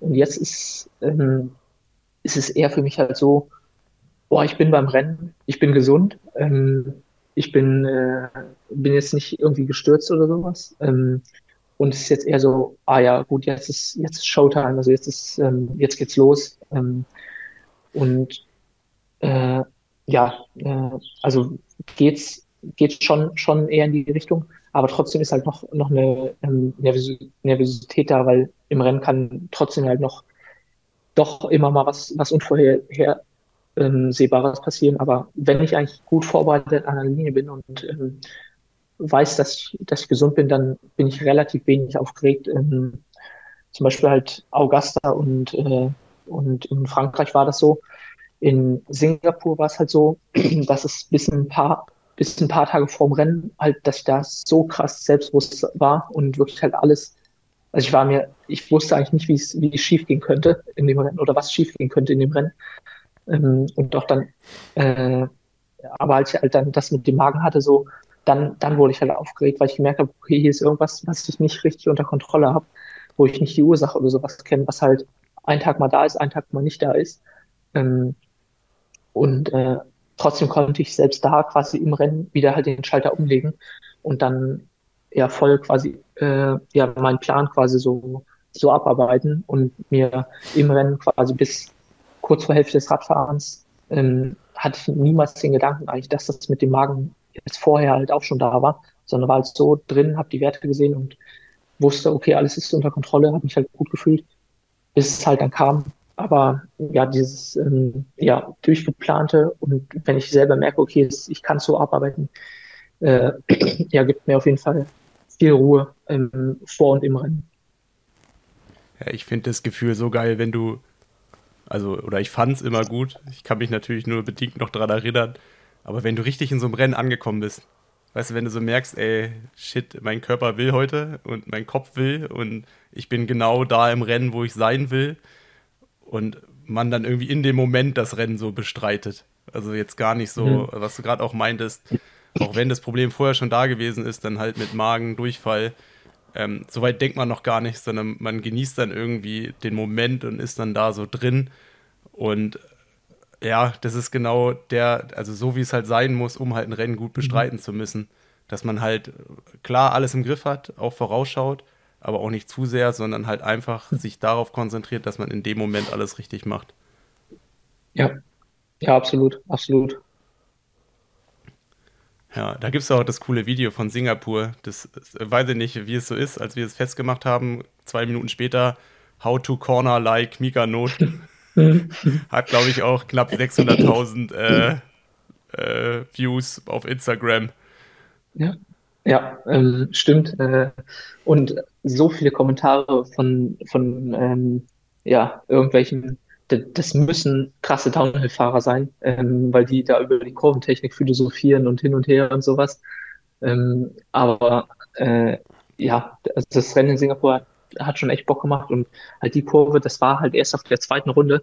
Also man muss sagen, die bin ich jetzt nicht krass gefahren. Das sieht halt spektakulär aus, weil ich halt zweimal korrigieren musste, was halt eigentlich ja nicht gut ist, aber es war halt erst die zweite Runde und Singapur, da waren so viele Gullis und so ein Zeug und du kannst halt, oder man konnte halt nicht ähm, auf den Hauptstraßen da in Singapur vorm Rennen unterwegs sein, äh, weil das waren halt wirklich die, die großen Straßen und die große Brücke da in Singapur. Also es hat die PTO schon echt cool gemacht. Ähm, und wenn man dann halt noch so eine Strecke hat, die halt auch noch Spaß macht ähm, und jetzt nicht einfach nur geradeaus und drücken, dann dann finde ich, hat man noch mehr dieses Gefühl, dieses im Moment zu sein und sich wirklich nur auf die nächste Kurve teilweise halt zu konzentrieren ähm, und kommt halt wirklich in so einen Race-Modus, äh, was halt, ähm, ja, was glaube ich auf der Kurzdistanz noch, noch leichter fällt, äh, weil da halt noch mehr quasi dieses, äh, ja, in der Gruppe fahren, äh, häufig noch technischere Kurse und sowas sind. wo man bei den längeren Distanzen ja schon eher abschweifen, abschweifen kann. Aber ja, da bin ich froh, dass jetzt die Rennen, die ich gemacht habe, eigentlich alle ziemlich ja, eng und spektakulär halt waren. Ja, aber andererseits, ich meine, wenn du es halt nicht bist, das ist doch auch die Kurve gewesen, wo Gustav Iden gestürzt ist, dann passiert halt sowas, ne? Also wenn du halt irgendwie zwei, drei Prozent weniger hast, vielleicht nicht tausendprozentig aufmerksam bist, dann siehst du vielleicht ja. den Gully nicht, korrigierst halt nicht zweimal richtig mhm. und dann macht es halt Peng, ne? Ja, ja, stimmt. Hm, was mir vorher noch aufgefallen ist, das ist ja auch so ein typisches Leistungssportler-Ding. Also von der Betrachtung von weit weg würde man sich ja denken, ähm, wir haben über Singapur gesprochen, wir haben über Frankreich gesprochen, wir haben aber immer bisher das Negative rausgenommen. Und du hast es ja so halb gerade in den Nebensatz gesagt, du hast ja zwischendurch auch ein Rennen gewonnen gegen Lionel Sanders und eigentlich so die komplette Ami-Konsorten, die da so, oder die ganze Ami-Bagage, die da so rumspringt, also auch so mit die Besten überhaupt. Ähm, ich weiß nicht, Simon, du hast ja, glaube ich, vorher gesagt, Rudi van Berg hast du da auch kaputt gemacht, oder? War das in dem Rennen? Nee, nee. nee Rudi, nee, habe ich was, was, was ich aufgeschrieben habe, äh, 2021 hat Mika äh, Rudi Berg vermöbelt. Ah, ach so, genau. Äh, das hatte ich noch so. Nee, aber in dem Rennen waren, waren ja auch viele hinter dir, aber du, das, also das ist so abgehakt und du beschäftigst dich ja eher mit dem, was man besser machen kann, weil wenn man ja gewonnen hat, hat man ja in dem Sinne erstmal vieles richtig gemacht. Klar gibt es da ja auch so Kleinigkeiten, die man verbessern kann, aber so richtig bewusst wird einem das ja erst, wenn irgendwas nicht hundertprozentig funktioniert hat. Und so dieses, ja. dass man sich ja selber auch in die Richtung konditioniert, dass man halt ähm, ja immer weiter denkt. Also auch so diese, klar, man wird immer nur so wahrgenommen, wie die letzten Wochen gew ge gewesen sind. Aber das Schlimme in dem Ganzen ist ja, man selber sieht das ja manchmal auch so. Mhm. Also, mhm. weißt du, du siehst dich ja selber auch nur. Weißt du, du hast wahrscheinlich Augusta, der Pokal ist wahrscheinlich noch nicht ausgepackt in irgendeiner Tasche, liegt da so rum. Äh, das Einzige, was vielleicht noch ist, dass man sich halt wundert, wann kommt endlich das Preisgeld, so in die Richtung. ähm, aber schlussendlich, das Rennen ist abgehakt. Aber das Rennen so in Frankreich, das wird dich wahrscheinlich noch drei, vier, fünf Wochen begleiten. Obwohl mhm. das ja dann auch dieses Tausendstel von Prozent ähm, in die falsche Richtung ausgeschlagen hat. Mhm. Ja, ja, nee, stimmt, auf jeden Fall. Also, ähm, ja, ich glaube, jetzt auch so im Nachhinein werde ich äh, bei der Saison halt, ja, eigentlich nur an Singapur und Frankreich denken und dieses Ding in August einfach dadurch, dass, ja, für mich so, ja, souverän quasi war und ich mich zu keiner Zeit jetzt wirklich da unter Druck gefühlt habe, ähm, ja, macht's aber halt auch nicht so, so, so viel Bock. Also so das, das enge Racing macht auf jeden Fall schon mehr Bock, muss ich sagen.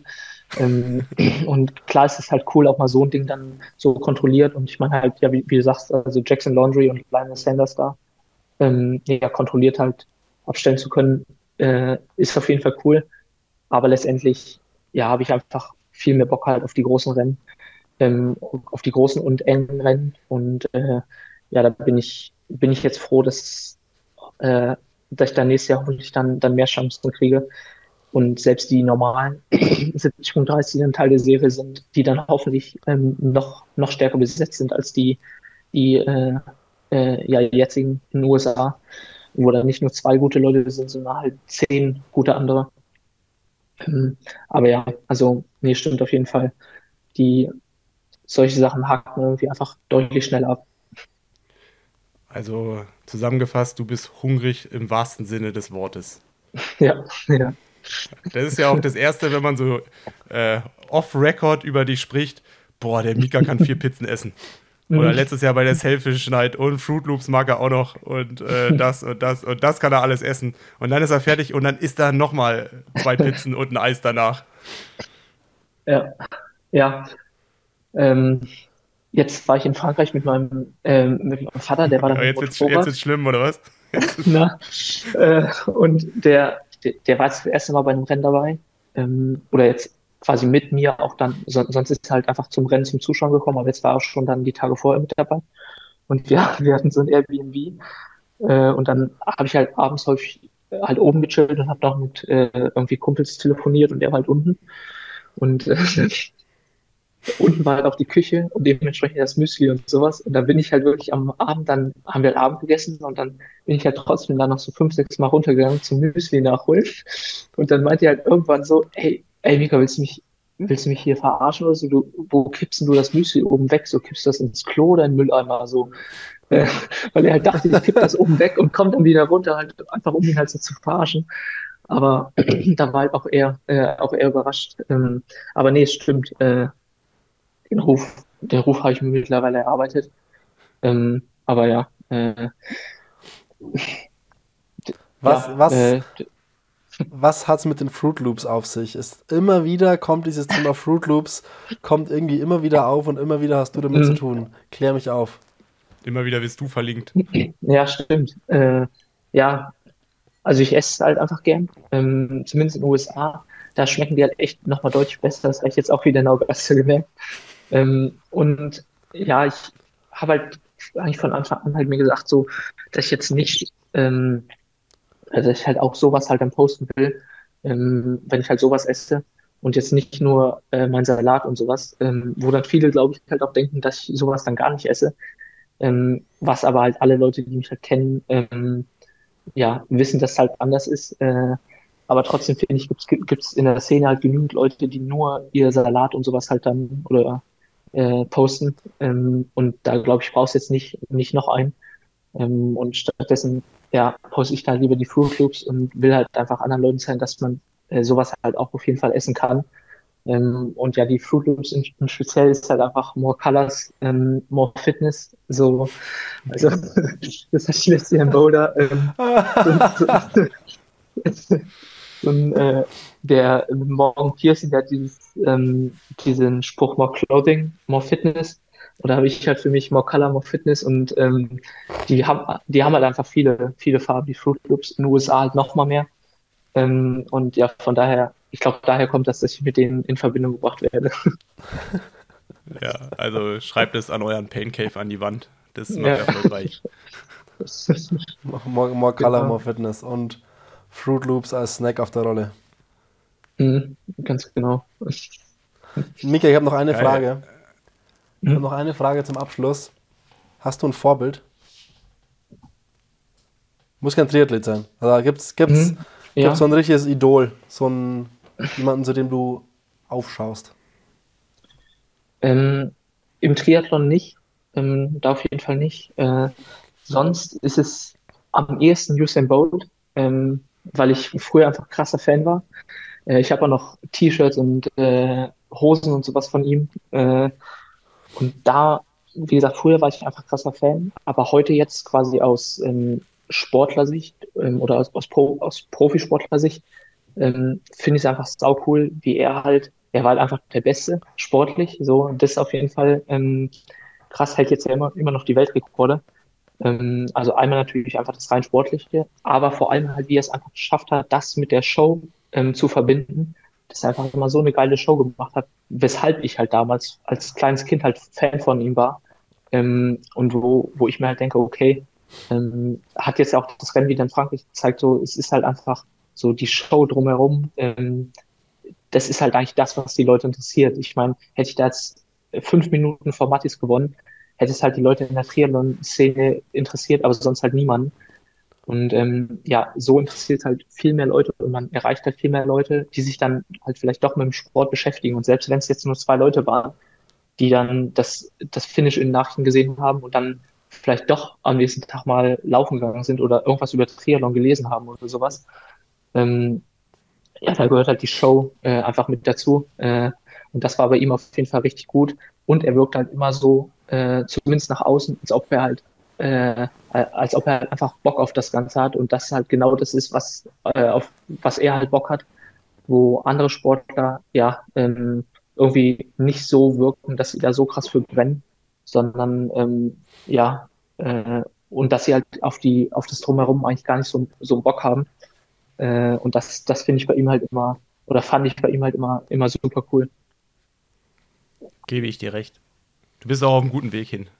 Also ich habe ja, deinen Zieleinlauf haben wir auch schon drei, vier Mal hier nachgespielt. Ich habe schon andere gesehen, die das gemacht haben. also, Ich habe ihn auch schon Ja, sehr oft, ich geil. habe ihn schon sehr oft angeschaut und ich, also es sorry, ich kann ich kann es nicht anders sagen, ich kann mich jedes Mal wieder einfach nur drüber amüsieren und ich finde es so geil. Ich sage jedes Mal so, boah, es ist so geil, Hammer. Mega geil. aber, Klar, mit, aber mindestens genauso geil ist, wie du damit umgehst. Also ich glaube, nichts ist schlimmer, wenn man das jetzt zu negativ betrachtet, sondern Mhm. ich glaube, man muss das Positive rausnehmen und das ist halt das Mhm. Geile. Und Ja. ich finde, nichts ist cooler, als wenn man am Handy sitzt und das Bedürfnis hast, irgendwas jemand anderen zu zeigen, weil es wirklich gut ist. Ja, geil.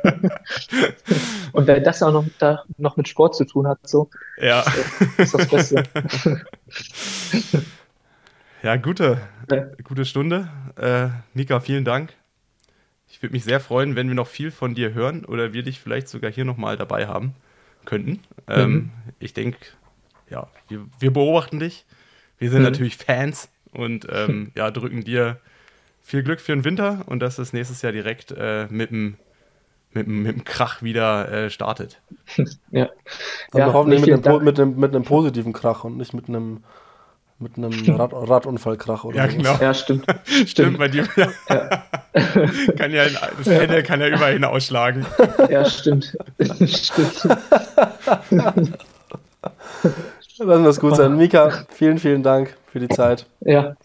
Ja, danke. Äh, danke, dass ich dabei sein konnte. Danke fürs Zuhören. Ähm, und ja, äh, ich denke, da werden noch ein paar, paar gute Stories dazukommen. Und dann bis zum nächsten Mal. Macht's gut. Ciao. Ciao. Ciao.